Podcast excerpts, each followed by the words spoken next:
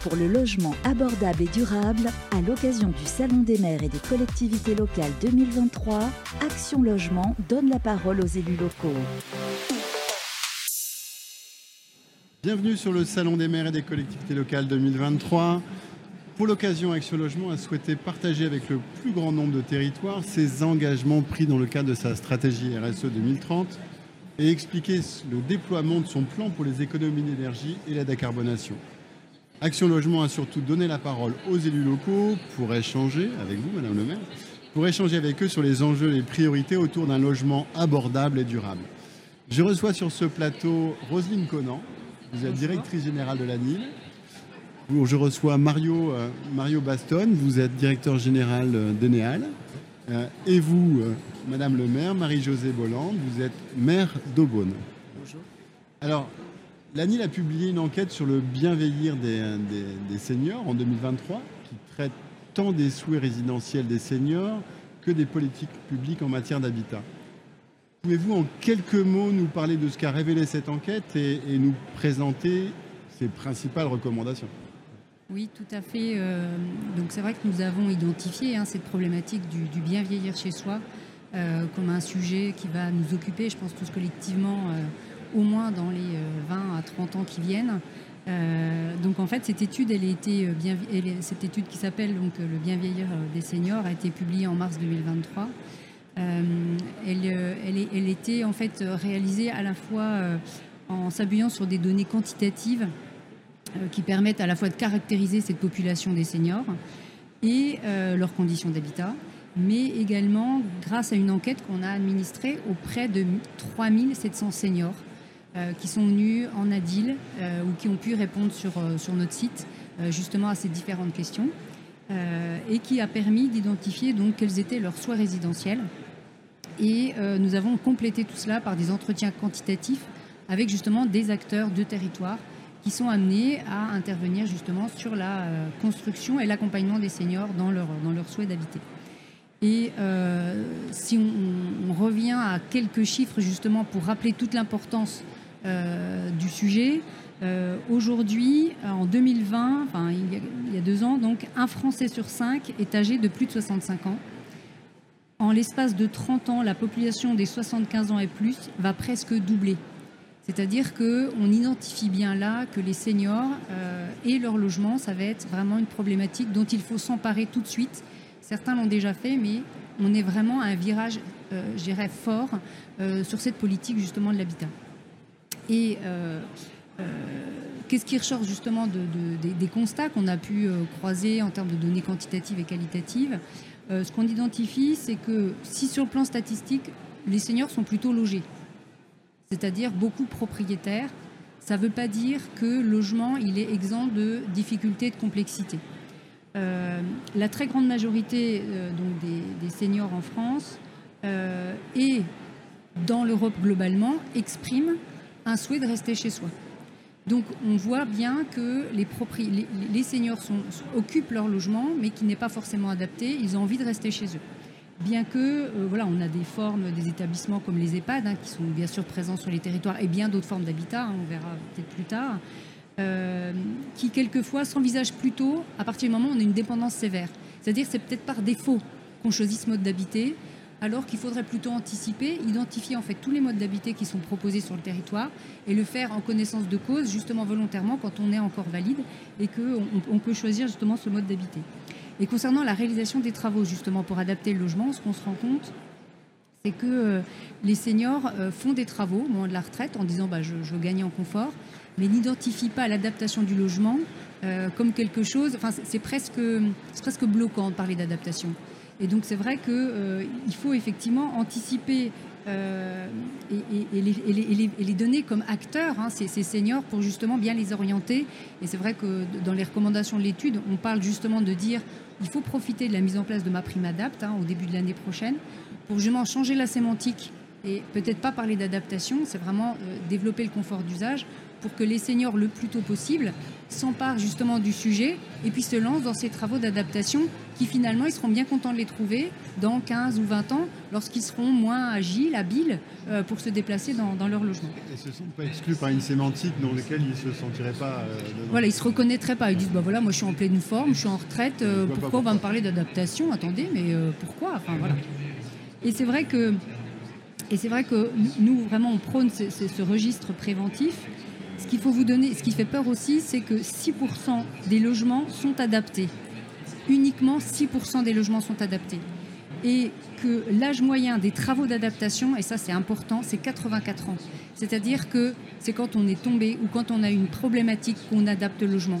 Et bien, et bien souvent, les seniors, justement, euh, subissent les travaux et c'est très très traumatisant pour eux de voir quelqu'un qui vient dans les locaux gérer un artisan. Alors il y a le côté contractuel, il y a le côté des aides à mobiliser. Donc c'est vrai que c'est tout ce sujet d'anticipation qu'il est important de, prévoir. Et, et ce qu'on identifie dans l'étude, au-delà effectivement des travaux, c'est le sujet de l'isolement. C'est-à-dire qu'un logement qui n'est pas adapté, c'est peut-être un logement dont on a du mal à sortir parce qu'il y a des escaliers.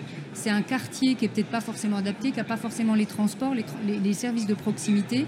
Donc euh, le, bien vieillir, c'est aussi bien vieillir, pas seulement parce que le logement est adapté, c'est bien vieillir dans un environnement qui permet justement de maintenir un lien social, parce que finalement, la bonne forme d'un senior, c'est aussi qu'il continue à avoir euh, euh, bah, ses activités, qu'il puisse sortir, faire ses courses, aller chez son médecin, pouvoir aller papoter avec ses voisins, aller se promener dans le parc, parce que justement, les trottoirs sont aménagés et puis il peut se déplacer facilement.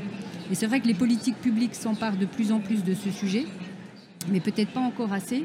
Euh, et, c'est vrai que le, bien vieillir chez soi, c'est bien vieillir dans son logement, dans son immeuble, dans son quartier, dans sa ville et accéder aussi à la ville. Donc c'est vrai qu'il n'y a pas que le sujet logement, il y a le sujet transport et aménagement. Tout ça.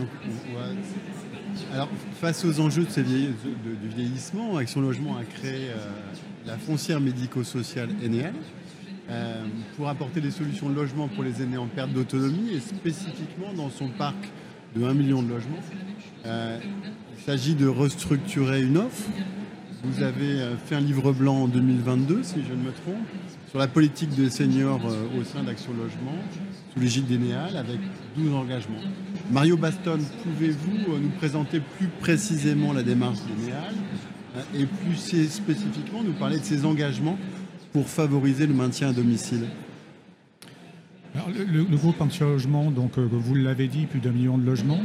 Sur ces 1 million de logements, euh, on sait que 40% euh, de, nos locataires sont de plus ou moins euh, loin sujets aux, difficultés liées au vieillissement. Pourquoi? Parce que soit ils vieillissent dans leur logement, eux-mêmes ils sont concernés, soit ils ont de la famille qui vieillit dans le logement, dans le logement du logement social, soit ce sont des aidants soit ils travaillent dans le secteur des services à la personne. Donc c'est 40%, a, priori 40% de nos locataires qui sont concernés par le vieillissement. Donc ça c'est très important. On sait qu'aujourd'hui 30% de notre population euh, a 65 euh, ans ou plus hein, et qui vont être euh, dans les années qui viennent soumis aux difficultés de perte d'autonomie. Donc il faut qu'on travaille ce sujet-là.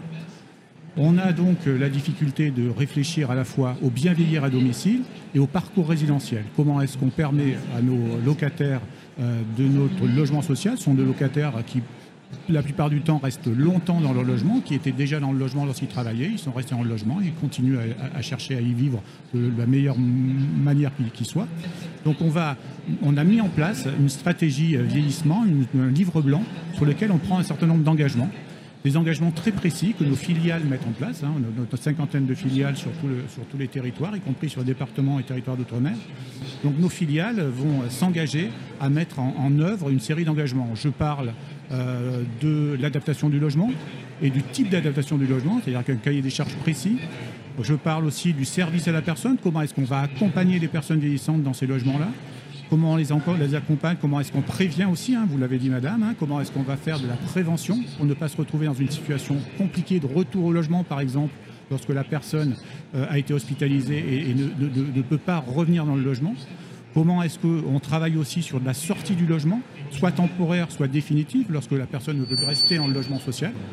Par exemple, on va aujourd'hui, et là je fais le lien avec Eneal, Eneal est la filiale spécialiste du logement senior et, plus particulièrement la foncière médico-sociale qui est en charge des établissements, des établissements médico-sociaux.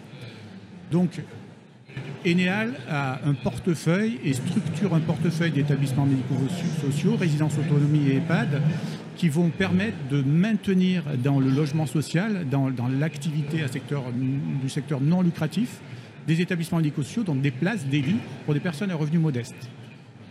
Pour pour tous les besoins des communes. On a, on a un sujet euh, avec Madame le maire sur une résidence autonomie, mais lorsqu'on parle de nos personnes, de nos locataires vieillissants, on va trouver là une solution de sortie, de, de, sortie vers des, places, vers des lits d'EHPAD, vers des, lits vers des places de résidence autonomie lorsque les locataires vieillissants doivent sortir de, leur logement. On a aussi une stratégie euh, très précise d'acteurs territorial, c'est-à-dire qu'on va chercher à maintenir la personne dans un quartier, dans un secteur, dans un secteur précis. C'est ce que vous disiez tout à l'heure. L'important, c'est quoi? C'est que la personne puisse trouver une solution dans son quartier, une solution pour qu'elle ne soit pas isolée, qu'elle ne se retrouve pas en difficulté trop, trop importante lorsqu'elle est trop éloignée de ses habitudes. Donc là, on va travailler, lorsqu'on fait des réhabilitations lourdes, par exemple sur notre parc, on va travailler à, trouver des solutions euh, dans, le, parc à proximité. Eneal va proposer des solutions dans les établissements médico-sociaux et pour ça, on travaille à du conventionnement, à des accords avec des gestionnaires médico-sociaux. C'est ce qu'on fait de façon régulière. Je prends un seul exemple. Lorsqu'on a un établissement médico-social sur un secteur, l'objectif, c'est que l'établissement, la résidence autonomie ou l'EHPAD rayonne sur le quartier. Ça veut dire quoi? Ça veut dire que le gestionnaire à but non lucratif va pouvoir porter du service, porter du rayonnement de service auprès des locataires, des habitants vieillissants du quartier.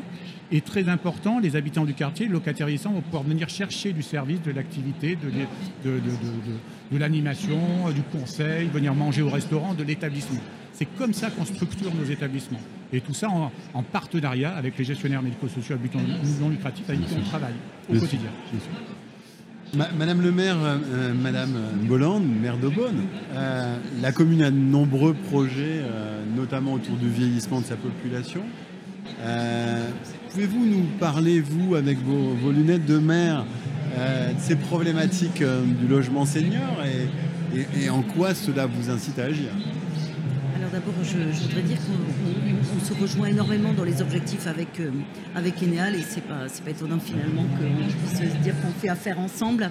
Euh, nous, on a, on a un peu le même regard, mais encore plus élargi, si je peux dire, puisque euh, effectivement, il y a la question du, de que, devient le, que deviennent les habitants du parc social quand ils, euh, quand ils vieillissent. Nous, euh, on a d'autres problématiques aussi. Euh, on est par exemple au Bonne, une ville très résidentielle avec beaucoup de pavillons. le pavillon, c'est encore pire, si je peux dire, que l'appartement. Donc, le, en termes d'adaptation. En termes d'adaptation. Donc, on a la question de l'adaptation, le moment où on dit ben, il faut qu'il y ait des, appartements, il faut construire tout bêtement. Il faut construire parce qu'il va y avoir une demande à un moment donné de, de personnes qui vont quitter les pavillons on fait une rotation avec des familles qui arrivent, etc. Mais il faut leur proposer euh, cette, cette, solution. Et ensuite, il y a la question de quand on ne peut plus rester euh, chez soi, qu'est-ce qu'on propose? Et cette idée de parcours résidentiel, elle, est, euh, elle est, fondamentale.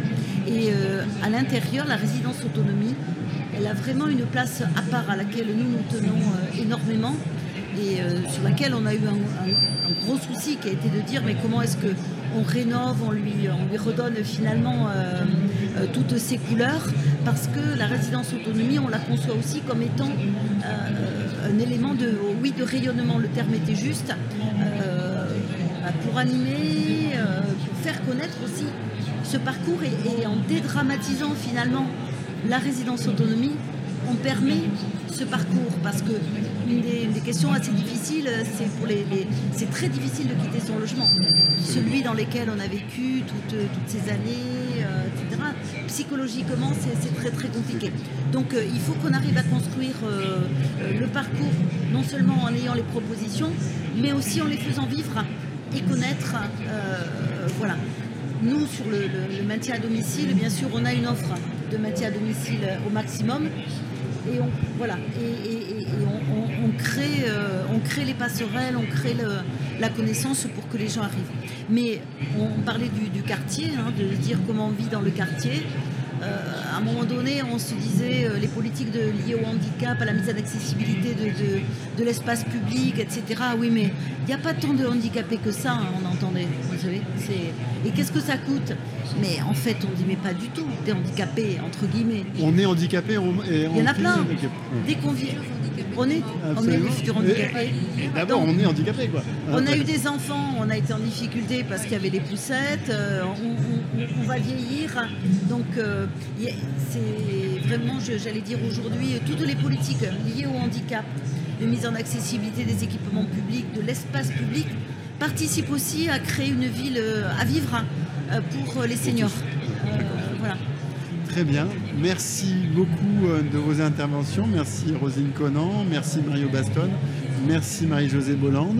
Désolé de ce bruit, mais on est au plein cœur du salon. Hein, donc, euh,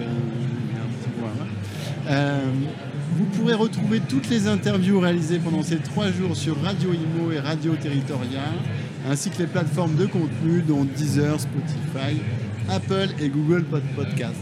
Merci à vous et très bel après-midi action pour le logement abordable et durable à l'occasion du Salon des maires et des collectivités locales 2023, Action Logement donne la parole aux élus locaux.